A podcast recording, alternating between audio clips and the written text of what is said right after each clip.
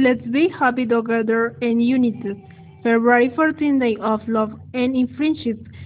Those who love each other with their hearts only speak to each other. Valentine is the day of love and friendship.